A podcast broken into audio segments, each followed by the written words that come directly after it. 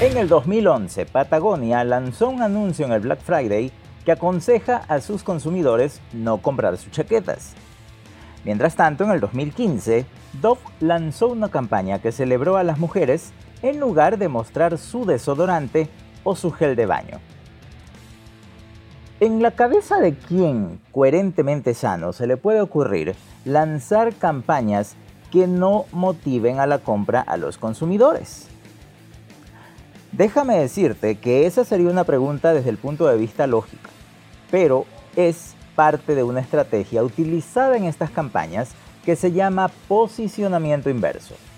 Sobre esta estrategia de marketing única, vamos a hablar en los próximos minutos en este podcast, así que abróchate los cinturones y prepárate, porque este tema no te lo puedes perder. Hola a todos, yo soy Marco Antonio Chile, experto en marketing digital, y estamos aquí en este podcast para aprender el día de hoy qué es el marketing inverso. El marketing inverso podríamos nosotros referirnos inicialmente a lo que señala Tom Fishburne, reconocido dibujante de marketing, quien indicó en cierta ocasión que el mejor marketing no parece marketing. ¿Cómo te suena eso? El mejor marketing no parece marketing. Estamos hablando de que el posicionamiento inverso es una estrategia de marketing en la que el objetivo principal es el reconocimiento de la marca o de la causa o la apreciación del consumidor, en lugar de motivar o de promover al comprador a comprar un producto específico. A este posicionamiento inverso también se lo conoce como posicionamiento separatista. Y esta estrategia de marketing utiliza técnicas como informar a los consumidores sobre las diferentes características de los productos, cómo se hicieron, cómo funcionan e incluso su apariencia. ¿Y esto qué es lo que consigue al final? Lo que consigue es confianza y conciencia en el consumidor. El posicionamiento separatista es posible que no incluya una llamada a la compra. Toma en cuenta eso. Es muy posible que en esta práctica de marketing digital tú no vayas a ver un llamado a la acción o vayas a ver una motivación que le diga al cliente compra, adquiere o reserva este producto.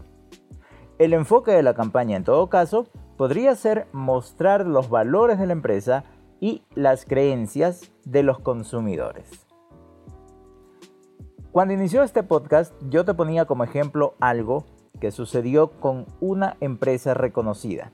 Se trata de la empresa Patagonia. Es una empresa dedicada a la elaboración de chaquetas, abrigos, y esta empresa, Patagonia, realizó una exitosa campaña de posicionamiento inverso en el año 2011. La idea era educar a los consumidores sobre la sostenibilidad y promover la conciencia ambiental. La marca de ropa de abrigo recordó a los consumidores que producir chaquetas no ayuda al medio ambiente. ¿Qué hicieron entonces? Ellos indicaban en su anuncio lo siguiente, presta mucha atención. Cada pieza de ropa de Patagonia emite varias veces su peso en gases de efecto invernadero, genera al menos otra mitad de su valor en basura y requiere grandes cantidades de agua dulce, que ahora escasea en todo el planeta. Eso es lo que decía el anuncio. Ellos dejaron a un lado el anunciarse a los consumidores para comprar y comprar y comprar y comprar y eso parecería una locura porque era a las puertas del Black Friday, un día específicamente centrado en el propósito de ventas. Patagonia hizo todo lo contrario la compañía quiso educar a los consumidores sobre cómo los productos Patagonia contribuyen a la destrucción del medio ambiente, consolidando su postura sobre la sostenibilidad tan importante para su marca y su audiencia. Seguramente tú te vas a estar preguntando, ok, ¿y cuál fue el efecto de esa campaña? O sea, alguien coherentemente sano o en su sano juicio pues obviamente no va a mostrar los puntos en contra o aquellos eh, puntos negativos de lo que sucede con la producción de su producto. Pero al contrario de lo que se podría pensar, el efecto de esta campaña lo que consiguió fue atraer a los consumidores que desean reducir su huella de carbono en el planeta. Esta empresa, Patagonia, logró multiplicar tres veces sus ventas en ese año, en el 2011, luego de haber transmitido esa campaña. Y gran parte de sus nuevos consumidores, de los nuevos usuarios de sus abrigos, fueron precisamente personas comprometidas con el cuidado del planeta. Toma en cuenta eso.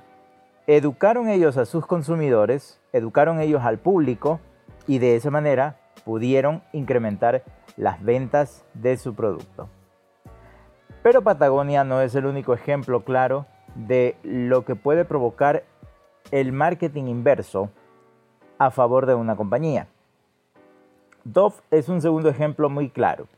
Ellos se acercaron al posicionamiento inverso de una manera similar. Ellos realizaron una campaña donde se celebraba a las mujeres en lugar de promover los productos de higiene. Y eso lo que hizo fue que las consumidoras se sintieran conectadas con la empresa e identificadas con la marca. Imagínate, en letreros ellos pusieron a mujeres sin importar su estética. Mujeres rellenitas, mujeres flaquitas, mujeres avanzadas de edad, mujeres jóvenes, se encontraban ahí. Y era precisamente el hecho de resaltar a la mujer como tal. El efecto que se consiguió con esta campaña fue que las consumidoras compraron los productos de Dove, porque la compañía mostró que su objetivo no era solo vender. En el ejemplo, Dove ni siquiera mencionó sus productos. No habló de ninguna de sus cremas, no habló de los jabones, no tocó para nada a ninguno de los productos de su portafolio.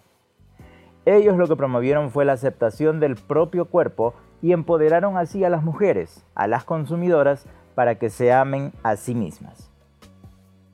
Resultado de ello, Dove también vio un incremento en sus ventas que hasta el día de hoy los posiciona como la marca especializada en el cuidado de la piel femenina. Ahora, ponte a pensar un momento. Supón que tú estás a cargo de la comercialización de un sitio web que ayuda a los que buscan trabajo a identificar los roles adecuados. Estamos hablando un trabajo similar al que hacen LinkedIn o Indeed. Y deseas probar suerte con el posicionamiento inverso. ¿Cómo podrías tú lograr eso? ¿Cómo podrías tú posicionarte en la mente de aquellas personas que están buscando trabajo a verte a ti como una opción que, al igual que LinkedIn o Indeed, busque solucionarle su dolor, la falta de trabajo, pero no a través de los métodos tradicionales, sino utilizando herramientas inversas que te permitan capturar su confianza y aceptación? Si quieres participar de esta pregunta, respóndelo en los comentarios del podcast para yo poder saber qué es lo que piensas al respecto. Volviendo a la estrategia de posicionamiento inverso, es importante que nosotros podamos hacer uso de esta herramienta para de esa manera poder sacarle el máximo provecho en cada una de las actividades que desarrollamos. Y es por eso que te voy a compartir tres tips muy importantes que te serán de gran ayuda para poder desarrollar estrategias de marketing inverso dentro de tus actividades en el marketing digital. Primero, evalúa a tu público objetivo y averigua lo que es importante para ellos. Segundo, analiza la imagen de tu negocio y cómo puedes alinear los objetivos de tu negocio con los de tu audiencia. Y tercero, deja que tu público objetivo conozca tus opiniones sobre esos valores. Debemos nosotros tener presente que las campañas no tienen que ser llamativas o caras.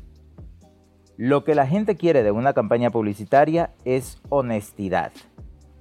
Y el objetivo de esta táctica de marketing es educar a los consumidores, fidelizar la marca y mostrar a tus clientes que valoras lo que hacen y quiénes son. En otras palabras, las campañas de marketing inverso son campañas que van de la mano con la honestidad. Aunque el posicionamiento inverso no es una estrategia de marketing ampliamente utilizada, es increíblemente efectiva. Este tipo de campañas le da a tus consumidores conocimiento sobre cómo se posiciona tu empresa respecto a creencias que son muy importantes para ellos. Te invito y te desafío a que puedas desarrollar una campaña de marketing inverso en la cual tú puedas comunicar, transmitir a tus consumidores y clientes aquellas fortalezas, aquellas ventajas de tu marca, de tu servicio, de tu producto, de aquello que haces. Yo te aseguro que si aplicas esta estrategia vas a tener mejores resultados de los que obtienes ahora con la estrategia que estés llevando a cabo. Y recuérdalo, el mejor marketing no parece marketing. Y sin lugar a dudas que cuando Tom Fishburne lo dijo, no se equivocó. Los ejemplos están aquí.